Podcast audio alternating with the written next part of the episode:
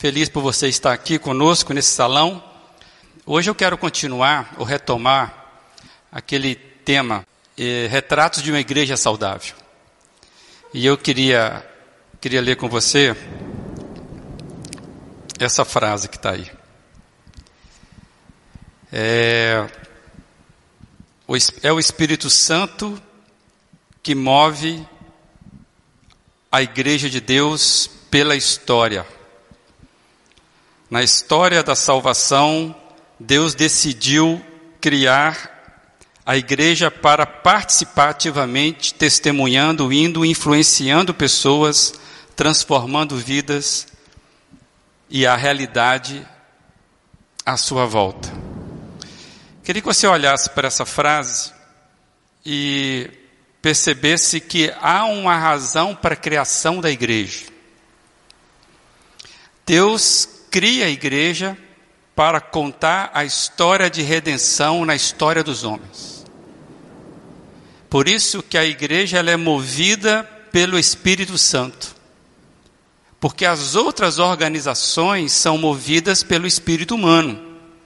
E tem boas organizações movidas pelo espírito humano. Mas a igreja ela é movida pelo Espírito Santo. Por isso que nós paramos nessa noite para dizer que nós desejamos que a Bíblia, por exemplo, seja é, continue sendo traduzida e, e alcançando vários povos.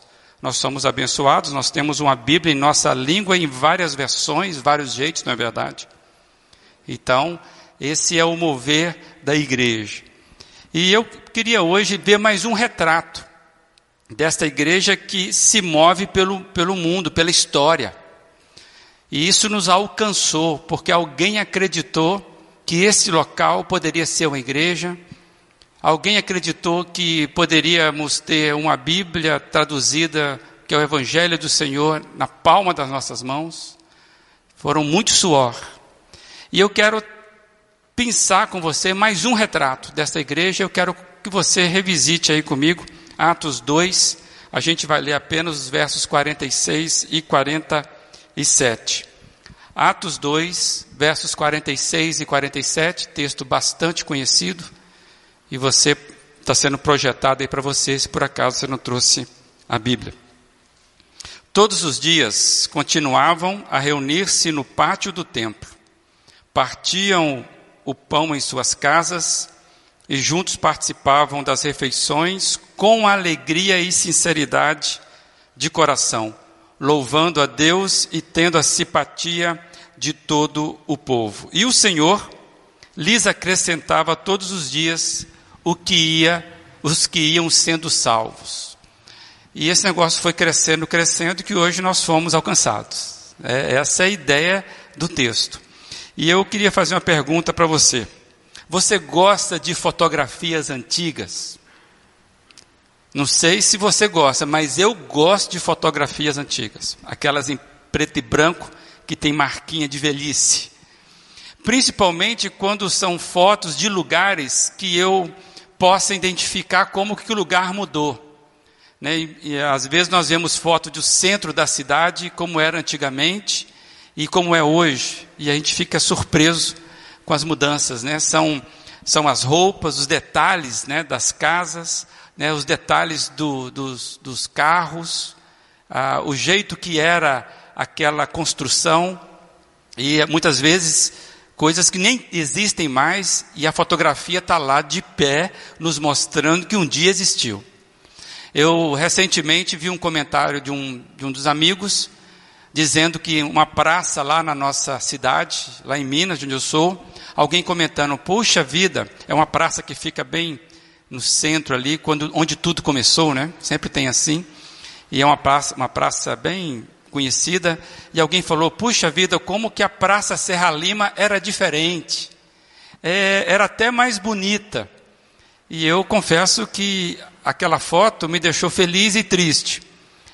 É, feliz porque era de fato uma foto da, da, muito mais bonita do que é hoje a praça. E triste porque é a, a pessoa falou, nossa foto antiga, porque é do meu tempo. Eu lembro exatamente como era aquela praça. Aquela praça era a praça da minha infância. Né? E realmente, naquele momento, eu voltei no tempo e me lembrei de quando eu estive ali, inclusive fazendo coisa errada, matando uma aula. Né? Eu ia para a praça lá, não podia, né? mas fazia isso. Então, eu, o retrato ele serve para a gente se identificar, a gente ver a movimentação, como que as coisas são dinâmicas. E esse texto que a gente acabou de ler mostra um retrato num dado momento da igreja. É um retrato e Lucas descreve esse retrato. E eu queria desafiar você. Vamos reler esse texto. E eu queria que você pudesse imaginar as cenas que esse texto traz. Você consegue fazer isso? Você vai tenta imaginar a ambiência daquela igreja que Lucas está narrando. Tudo bem? Vamos concentrar, tentar imaginar assim? E eu, vamos reler o texto então. Eu aproveitar e vou reler numa outra versão para que isso fique ainda mais evidente. Então, vai fazendo aí o seu exercício de, de imaginação. O texto diz: Todos os dias, unidos, se reuniam no pátio do templo e nas suas casas partiam o pão e participavam das refeições com alegria e humildade. Louvavam a Deus por tudo e eram estimados por todos. E cada dia o Senhor juntava ao grupo as pessoas que iam sendo salvas. Conseguiu imaginar a ambiência dessa igreja? Como é que você imaginou isso? Com certeza, talvez a palavra alegria seja aquela que caracterizaria a sua imaginação. É ou não é verdade?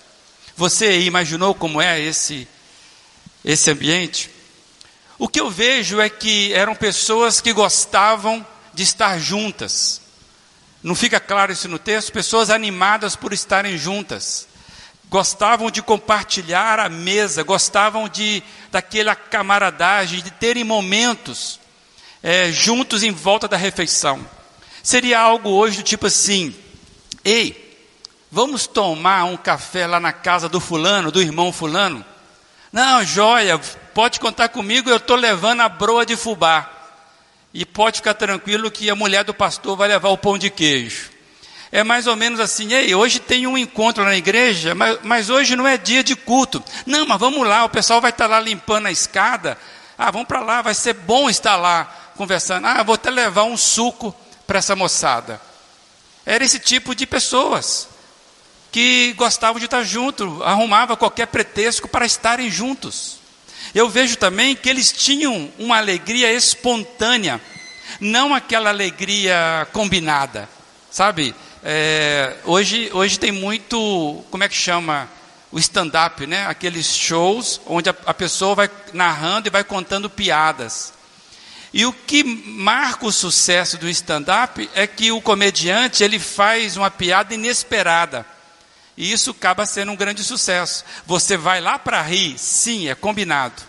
Mas o sucesso é porque ele vai tirando de você uma gargalhada ou uma alegria inesperada. Esse povo aqui, eles não tinham uma alegria formalizada. Era algo informal, nos olhos, nos gestos. Você gostaria de estar lá? Você gostaria de viver um ambiente como esse? Pois aí o texto continua dizendo que eles gostavam de louvar a Deus sem o ritualismo solenes, porque eles faziam isso enquanto se, se encontravam. Que música eles cantavam, moçada? Hã?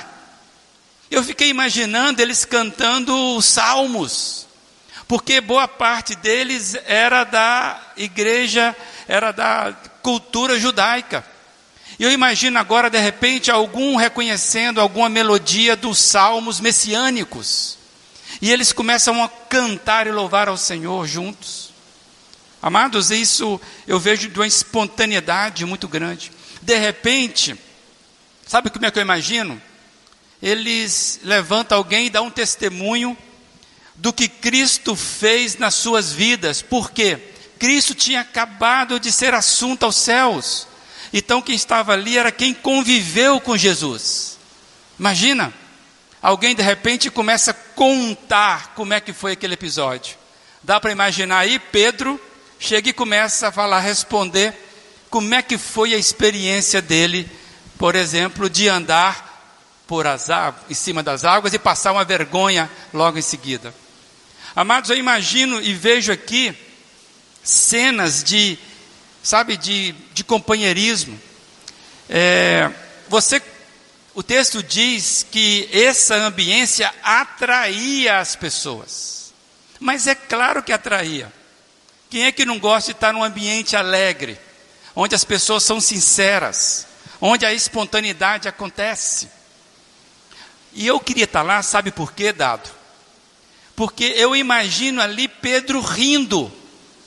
Quando a gente lê os evangelhos, parece que Pedro ri nunca. Pedro é sempre sisuso. Aqui eu imagino Pedro rindo. Eu imagino João servindo a mesa com um sorriso na cara. Sabe o que eu imagino? Maria contando histórias sobre Jesus. E Tiago, o seu filho, irmão de Jesus, consolando a sua mãe. É esse ambiente que eu imagino dessa igreja. E eu pergunto a você mais uma vez: não seria bom conviver num ambiente assim? Onde nós pudéssemos contar da nossa história, da nossa experiência, sem nenhum ritualismo, onde a alegria fosse espontânea e não formalizada? Amados, quando eu olho para a minha história na caminhada da igreja, a minha história particular na caminhada do Evangelho, eu consigo entender que o que mais marcou a minha vida foram momentos assim, como esses retratados aqui. E de vez em quando eu recebo fotografia dos meus amigos de coisas que nós vivemos lá atrás, ainda em preto e branco às vezes. E é muito legal a gente ver que a gente teve aquela experiência. Eu sei que tem pessoas aqui que já compartilharam comigo algo assim. Então, quando eu olho para a caminhada, eu vejo que momentos que marcaram a minha vida não foram aqueles momentos solenes, ritualísticos. O momento que marcaram, os momentos que marcaram a minha vida foram momentos espontâneos como esse. E eu, eu me lembro de momentos antigos e momentos mais presentes, inclusive vividos nesta comunidade. Quando eu, eu tento olhar com cuidado a minha história, a minha caminhada aqui, eu consigo ver coisas que marcaram a minha vida. E talvez seja com você também. Quanto eu lembro, por exemplo, de momentos no em casa, onde Deus nos visitou ali.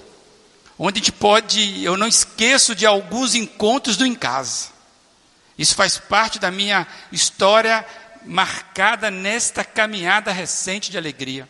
Amados, nas celebrações, tem algumas celebrações que estão na minha memória que nós fizemos aqui e Deus foi, nos agraciou. E muitas vezes não é porque eu estava pregando, não, muitas vezes eu nem estava pregando. Deus nos surpreendeu, isso ficou marcado nessa caminhada minha mais recente. Vigília de oração, gente. Esta igreja promoveu vigília de oração, vigílias que em algumas delas hoje ecoam ainda na minha vida e mais, decisões que eu tomei aqui com meia dúzia de gente, que vigília geralmente vem pouca gente, né? mas foram essas decisões que até hoje reverberam na minha alma, que marcaram. E foi aquela informalidade depois de ter um cafezinho com bolacha ao fundo. Amados, eu fico pensando aqueles encontros informais com os irmãos, é, aquele improviso de conversa que de repente nos abençoa, irmãos de igreja. É, surgimento de canções, algumas canções que nós cantamos nessa igreja, que Deus nos deu a graça surgiram de conversas informais com o Fernando. Olha, eu tenho uma melodia aqui, eu estava pensando numa letra assada e de repente o tema surge. Amados, essa é a ambiência da igreja que é marcada por uma alegria que vem do alto. Como eu gostaria de viver sempre momentos assim, mas nem sempre é possível, a gente sabe disso. Ainda mais nesse tempo onde a, a, a, a correria tem nos tirado a capacidade da comunhão do encontro lamentavelmente. Aí nós temos que criar isso, criar uma transmissão ao vivo, criar um jeito de fazer esse encontro acontecer mesmo com máscara. É assim, para não perdermos isso. E o verso 46 que nós lemos traz aí a chave, a alegria que vinha do Espírito Santo. Vamos lembrar aqui? Alegria é fruto, alegria é resultado, alegria não é algo forjado, alegria é fruto do Espírito Santo. Eu quero dividir com você esse entendimento que está lá em Gálatas 5, 22 e 23. Olha o que diz aí. Mas o fruto do Espírito é amor, alegria, paz, paciência, amabilidade, bondade, fidelidade, mansidão e domínio próprio. Amados, repare bem, um único fruto, ele traz essas diversas frentes para a igreja. Por isso que essa ambiência desse retrato que nós vimos hoje, desta igreja informal, mas ao mesmo tempo reverente, essa igreja que tinha apóstolo falando, contando história e ao mesmo tempo se alegrando, é porque o fruto do Espírito Santo era vivido naquela igreja. E uma das características é alegria. Nós já vimos várias características aqui da igreja. Nós já vimos a igreja que é dedicada à palavra, a igreja que é dedicada a missões, a igreja que é dedicada ao serviço, nós já vimos isso aqui. Retratos da igreja. E hoje nós estamos vendo uma igreja que o retrato dela, a característica dela é a alegria. O C.S. Lewis, nós sabemos, é um escritor, os irmãos sabem o tanto que eu gosto dele. C.S. Lewis, ele, quando narra a conversão dele, ele era ateu, se tornou gnóstico e depois ele entendeu que Jesus Cristo né, a, trazia a resposta que a alma dele precisava. E quando ele vai narrar a sua conversão, a palavra que ele encontra para explicar o que aconteceu com ele é o título da biografia dele: Surpreendido pela Alegria. Ele de repente foi invadido por uma alegria que ele não conhecia. E ele era um cara bem fanfarrão. Se você ler a biografia dele, o cara sempre fanfarrão. Mas ele descobriu uma alegria que era algo completamente diferente. E, e a palavra que ele encontrou para dizer o que aconteceu com ele, eu fui surpreendido por uma alegria. Alegria que vem do alto. Fruto do Espírito Santo. Amados, é, convém lembrar mesmo que esta igreja que nós acabamos de ler, essa igreja, de Atos 2, ela estava com forte impacto do derramamento do Espírito Santo. Então é claro que esse negócio tinha que aparecer. E eu quero ler com você o testemunho do Eugene Peterson sobre essa igreja. Olha aí se não faz sentido o que ele nos diz. Queria ler com você isso aí. Se há algo que salta aos olhos na leitura do, do livro de Atos, é que o Espírito Santo sopra um vento novo e criativo na vida daqueles homens e mulheres. Eu quero destacar aqui o vento novo e criativo. A renovação é uma marca, é uma característica da igreja. E continua o Eugene Peterson: a igreja torna-se realidade porque recebe esse sopro do alto. Ela veio a existir quando o Espírito Santo desceu sobre homens e mulheres que oravam, foi sustentada quando esse mesmo Espírito Santo desceu sobre aquelas pessoas e lhes deu o que? Vida nova. A igreja, tal como a vemos em Atos, é algo que ganha vida quando o Espírito Santo desce. Amado, isso é tremendo. Quero dar uma pausa aqui. Isso é tremendo, porque tem muita gente que acha que vir a uma igreja ou pertencer a uma comunidade de fé é perder vida, é perder alegria, é ser subtraído em algum aspecto de, de qualidade, seja o que for, de aspiração. As pessoas entenderam mal. Eu até acho que tem alguns lugares que se chamam igreja, que de fato é um aprisionamento existencial. Mas é um ledo engano achar que Jesus, que cria a igreja para uma caminhada coletiva, estaria subtraindo vida para aqueles que se, se envolvam com ela. É um absurdo. E o retrato de Lucas está nos dizendo que essa ambiência de alegria é uma característica própria de uma igreja que se movimenta pela trilha do Espírito Santo. A igreja, continuando a frase aí, a igreja, tal como a vemos em Atos, é algo que ganha vida quando o Espírito Santo desce. Tudo começou como uma ocorrência divina e esse é o fato mais evidente do livro de Atos e o mais essencial para a nossa própria definição e percepção como igreja. Nós fizemos aqui o ano passado, quase o ano todo, com os ministérios, repensar a, o significado das nossas áreas. Para que, que a nossa igreja existe? E aqui está. A definição e a percepção da igreja. Ela precisa ser vista à luz do seu Criador. Como é que eu vejo isso? Eu queria dividir com os irmãos. Amados, eu tenho muito respeito à igreja. Muito. Agora, a gente sabe que no movimento atual tem igrejas que parecem outra coisa que não igreja. Então a gente precisa ter muito discernimento dessa, dessa percepção viva do que é uma igreja para que a gente não caia na esparrela de querer viver ou transformar aquela igreja idealizada pelo Senhor Jesus em algo que ela não deve, não deve ser. Por exemplo,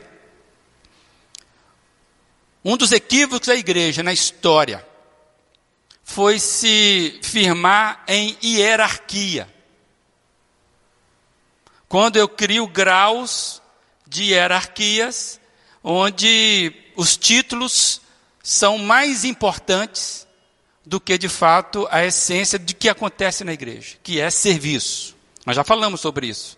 Uma das características da igreja é o serviço. Ninguém aqui está para ser servido. Apesar de que você é servido aqui. Você chegou a este local, tinha tudo arrumadinho para você, está limpo, alguém fez isso. Não foi anjo que fez isso, acredita? Você acredita que não foi anjo que fez isso? E eu quero agradecer em particular esse final de semana. Quem fez isso não foi nem a empresa que a gente contrata para limpar. Foram irmãos voluntários que estiveram aqui arrumando e limpando isso aqui, limpando as escadas, porque nós estamos em construção. Mas nós estamos aqui para servir. E os irmãos estavam felizes. Na semana passada rolou até um frangão assado, acredita? Nós estávamos aqui limpando e de repente rolou um frangão assado. Me lembrei dessa ambiência. Semanas, ontem não teve não, ontem não rolou frangão não, mas tivemos todo mundo aqui feliz, teve um bom café reforçado pela manhã, e aí nós reunimos aqui. Onde eu quero dizer, a igreja, ela vai cometendo alguns equívocos. Por isso nós precisamos ter os retratos, para a gente não perder de referência, qual a referência que fala da gente. Quer ver outros equívocos da igreja, outro equívoco entre os diversos da igreja no caminhar da história? quando a igreja se aproxima demais, cola demais, quando a igreja quer o Estado para ela, quer o governo para ela. Toda vez que a igreja colou demais na política, colou demais ao Estado, ela perdeu a sua voz profética. Equívocos. E eu olho para esse, esse retrato de Lucas aqui que ele está fazendo, eu fico, puxa vida, nossa, a nossa aspiração é outra não é conquistar poder. Nossa aspiração é participar da caminhada da nova humanidade que Jesus está criando. E ele usa a igreja.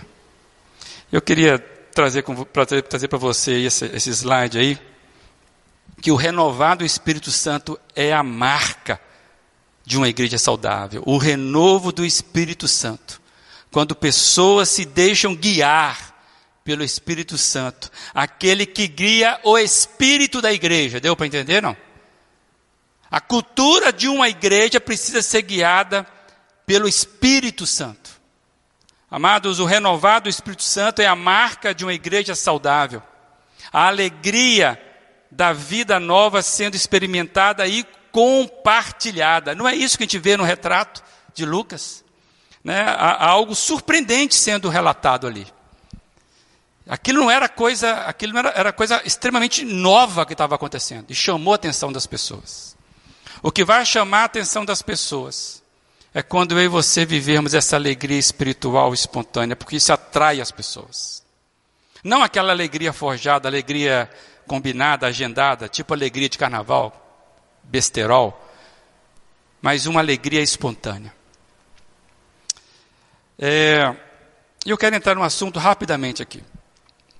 Você está dentro de uma igreja batista.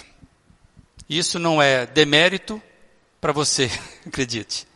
Nem é algo para você falar, oh, entrei no santo dos santos. Nada disso. Nós somos mais uma igreja nesta caminhada. E nós somos classificados como igreja tradicional. E eu louvo a Deus por isso, sem nenhum problema. Não há nenhum problema em ser classificado como igreja tradicional.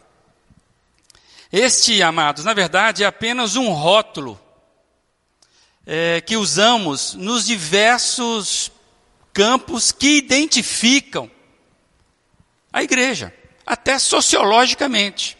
Para você fazer um estudo da igreja moderna, contemporânea, você precisa ir classificando, é assim que as coisas acontecem. Então, dentro das igrejas evangélicas, para que haja um bom entendimento histórico do que aconteceu, a gente é classificado como tradicionais. É, então, são vários perfis de igreja. Nós somos uma igreja histórica, herdeira da reforma protestante. Nós não participamos diretamente da reforma. Historicamente, não. Não estamos entre os cisores. Nós somos herdeiros da reforma. Então, a gente vem caminhando já ao longo tempo em diversos países.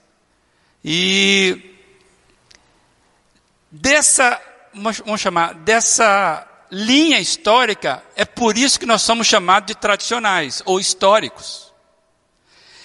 Mas o que aconteceu é que nós nos tornamos mais do que nunca tradicionais e fomos assim chamados por causa de um fenômeno que aconteceu depois da gente.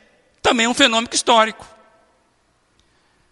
O fenômeno pentecostal acabou forçando uma, uma definição do que seria aqueles que não eram pentecostais. E aí, os tradicionais, agora existem os pentecostais. Então, nós nos tornamos tradicionais, até então não tinha isso no final do século XIX para o século XX. Não sei se você sabe, mas a primeira igreja pentecostal veio para o Brasil, a primeira, primeiro movimento, em 1905. Praticamente mais de 300 anos depois. E por eles chegarem, hoje nós somos chamados tradicionais por causa do movimento pentecostal. E agora nós temos o neopentecostal, ou pós-pentecostal. E assim vai. É a caminhada da história. Tudo bem? Agora, vale a pena a gente pensar um pouquinho. Ser tradicional, então, não tem problema nenhum. O problema é quando a gente acha que tradicional significa tradicionalista. Tradicionalista ingessa, uma igreja tradicional, ela é dinâmica. Uma igreja tradicionalista, ela é engessada, ela é paralisada. E nós cremos aqui, essa igreja, crê, e várias outras como nós, cremos, que nós somos guiados não pela tradição, apesar de sermos uma igreja tradicional. Nós somos guiados pelo agir do Espírito Santo. E é o agir do Espírito Santo que vai renovando o espírito da igreja. Amados, nós somos tradicionais, sim, nas principais doutrinas bíblicas. Nós temos orgulho, um orgulho santo, né? Às vezes nem tão santo assim. De sermos a igreja de referência do estudo bíblico, preocupada com obras sociais e missões, uma igreja que leva a sério né, a sua conduta ética. Muito bom isso. Nós já fomos chamados de, não só a nossa igreja, mas o um movimento histórico, chamado de os Bíblias. porque nós sempre damos, demos valor a esse livro. Não sei hoje como é que está, confesso. Amado, mas nós somos tradicionais nesse aspecto, mas nós não somos é, tradicionalistas paralisados. Nós somos renovados na eclesiologia, nós somos renovados nas práticas vivenciais, nós somos renovados nas experiências carismáticas do dom do Espírito Santo, na descoberta das práticas disciplinadas, das disciplinas espirituais. Nós somos renovados na descoberta das disciplinas espirituais. Nós somos renovados no jeito que nós lidamos com os nossos recursos. Nós somos renovados como nós fazemos nas nossas confissões diárias de pecado. Nós não estamos paralisados, porque nós cremos que o que, que, move a igreja é o Espírito Santo que vai renovando a nossa vida, e nós cremos em tudo isso. Por isso que muitas vezes a gente muda palco, muda liturgia, porque a gente não está amarrado à estética. Isso tudo aqui é para ajudar, não para ser a razão do encontro. Esse palco não é mais santo do que as cadeiras. Esse púlpito ele é santo pela palavra do evangelho que ele é pregado e não por quem está por detrás dele. Deu para entender isso? Nós cremos na dinâmica do Espírito Santo, sim. Ser de uma igreja que crê assim não é demérito. Hoje pela manhã, falando sobre isso, eu perguntei: você já ouviu a seguinte expressão? Olha, aquela igreja ela é fria. Misericórdia do Senhor, se por acaso a nossa igreja for classificada, mesmo de forma errônea, como fria. Olha para a sua vida. Se você representasse a igreja batista, como é que ela seria classificada? Tradicionalista? Fria? Seria chamado de ou Bíblia? Você seria chamado de renovado pelo Senhor? Você seria chamado por aquele que é carismático? Aquele que tem a alegria como marca da sua vida, como que você seria chamado? Amados, nós sabemos que uma ambiência saudável de uma igreja, ela é marcada pelo renovo do Senhor. Repetir isso, hein? A ambiência saudável de uma igreja, ela é marcada pelo renovo do Senhor. Pessoas que se deixam guiar pelo Espírito Santo, porque Ele é que guia o espírito da igreja. Então, o que marca a igreja não é a sua organização, isso é bom. Não é só a sua estética, isso é legal. Nós estamos, inclusive, melhorando a nossa acessibilidade aqui. Nós estamos construindo para que a gente possa honrar, inclusive, o nome de Jesus, sendo, sendo é, é, inteligentes com aquilo que Deus tem nos dado. Mas não é a estética, não é a música, não é o colarinho do pastor que vai trazer renovo à igreja. O que traz renovo à igreja é o Espírito Santo. E ele faz isso na vida de cada um. A igreja é o resultado que nós somos individualmente. Se você não carrega o renovo do Senhor, se você não carrega na sua vida, no dia a dia, o processo de santificação, porque a santidade exige isso, não queira cobrar da igreja. Se você sobe essas escadas ou liga essa transmissão, para olhar os outros e não trazer dentro de você o renovo do Senhor, você precisa rever sua vida. Uma das características da igreja, nós acabamos de ler, ver esse retrato, é o Espírito Santo renovando a igreja. A igreja é organizada, mas ela é alegre, ela é informal. Ela comunica vida. Ela comunica palavra e comunica vida. Ela tem a ceia do Senhor solene e tem o cafezinho com pão de queijo. Ela tem, sabe, a espontaneidade de vida. Amados, nós precisamos ser inteiramente honestos conosco mesmo. Nós precisamos conosco mesmos. Nós precisamos fazer essa reflexão tanto no aspecto pessoal, você fazendo a sua leitura, como no aspecto coletivo, no aspecto comunitário, no aspecto de igreja. Porque se você fala assim, ah, a minha igreja não é assim, ok? E você? Se estivermos, amados, se nós olharmos a foto agora de novo, vamos lembrar a foto? Eles se reuniam constantemente, diariamente. Eles saíam ali do templo que eles se reuniam, iam para casas.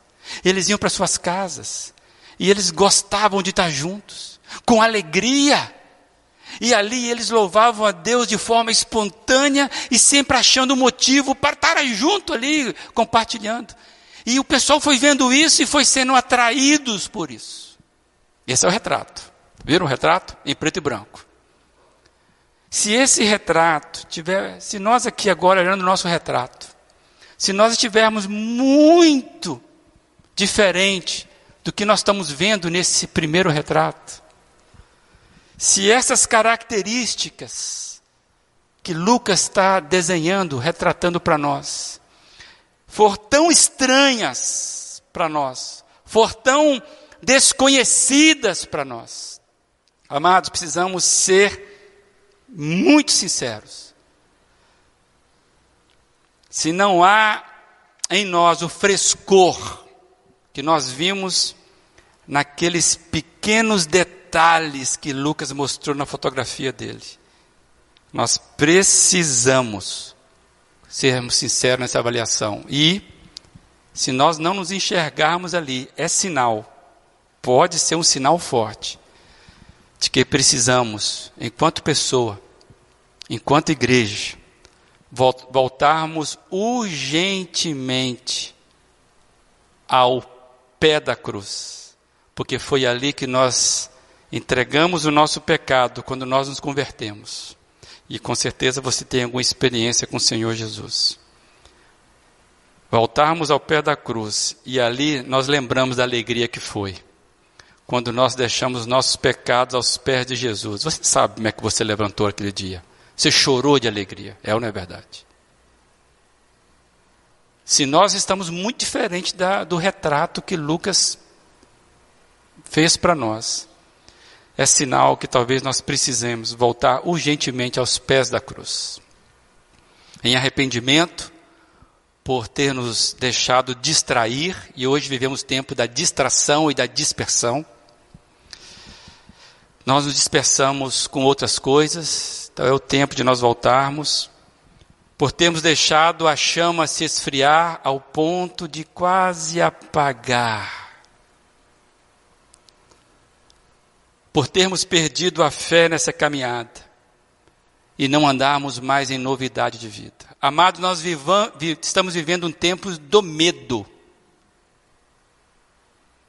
Tem muita igreja, inclusive, fazendo ecoar o medo. Precisamos ser igreja da esperança. Nós acabamos de cantar isso aqui. Nós temos a mensagem de esperança. Se nós estamos muito diferentes nós precisamos voltar para a cruz. E eu queria deixar esse recado para você. Dá uma conferida aí. Amados, precisamos urgentemente recuperarmos o amor que perdemos, fazermos o caminho de volta, encontrarmos aquele ardor dos primeiros dias da nossa conversão. Você lembra dos primeiros dias da sua conversão? Hoje é tempo de que, amados? De conversão da nossa conversão. Amados, como diz Francis Schaeffer, conversão é para todo dia. E hoje é o dia da nossa conversão, se converter novamente. Que o Senhor possa nos impactar com essa foto que nós lemos hoje. Na minha época, ainda quando era criança, eu cresci numa igreja, numa, numa casa, talvez você vai lembrar disso. Existia um hino que nós cantávamos lá, a gente não canta isso aqui. E esse hino dizia assim: Aviva-nos, Senhor. Senhor, aviva-nos. Ó, dai-nos teu poder de santidade, fé e amor. Reveste o nosso ser. Aviva-nos, Senhor. Eis nossa petição. Ateia o fogo do alto céu em cada coração. Amados, o renovo dessa igreja começa quando cada coração deseja o avivamento do Senhor. Desejar sonhar os sonhos do Senhor para nós. Que cada membro dessa igreja não seja incrédulo no renovo do Senhor. E que Deus possa fazer dessa igreja aquilo que nós precisamos ser e Ele acredita em nós. Você já viu falar sobre visão de igreja? Ou visão? A gente olhou para esse retrato um tempo atrás e a gente começou a ficar envergonhado. E aí nós começamos a pensar, poxa vida, como é que seria a igreja que nós desejamos, desejamos ser, desculpa. E eu quero lembrar para os irmãos é, um dos nossos compromissos. Manter a ambiência ou manter a ambiência de confiança de amizade, de organização e simpatia. Isso parece muito com o retrato que a gente viu hoje, é ou não é verdade? Isso está registrado entre os nossos compromissos enquanto igreja. Manter uma ambiência de confiança, amizade, organização e simpatia. E eu quero lembrar rapidamente com você o sonho dessa igreja. O que, que nós estamos trabalhando para ser? Ser uma igreja amorosa, acolhedora, atuante na sociedade, na caminhada do Evangelho e no serviço a Deus e ao próximo. Não parece com a fotografia? Nós queremos assim. Queria convidar você a se juntar a nós. Vamos mudar essa foto? Vamos atualizar a nossa foto? Se não está bom hoje, vamos atualizar a nossa foto? Quem é que está comigo nessa? Quem é que está olhando para a foto e falando, não, cara, eu quero, de fato, eu, eu sei onde eu preciso.